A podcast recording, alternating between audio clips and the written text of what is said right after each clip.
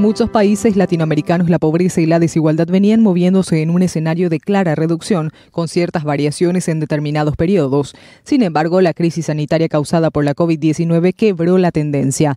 En su informe Panorama Social de América Latina 2020, la Comisión Económica para América Latina y el Caribe revela una importante reducción de personas en situación de pobreza y pobreza extrema en las últimas tres décadas. Así, el primer grupo pasó del 51.2% de la población en 1990 a un 30.5% en 2019, mientras que la población en situación de indigencia ha bajado de un 15.5% a un 11.3% al cierre de 2019. Para el periodo 2020 y en pleno apogeo de la pandemia, el Banco Mundial ha vaticinado una aumento de la tasa de pobreza global, lo que efectivamente ocurrió tras dos décadas de haberse registrado la salida de cerca de mil millones de personas en situación de vulnerabilidad. En Latinoamérica, la pandemia arrastró a 22 millones de personas más en situación de pobreza, afectando así a 209 millones a finales de 2020. De este total, 78 millones de hombres y mujeres se encontraron en situación de pobreza extrema, 8 millones más que en 2019. Al considerar el año 2020 como un periodo atípico a causa de la pandemia, los indicadores tanto para la la pobreza como la indigencia han experimentado un aumento,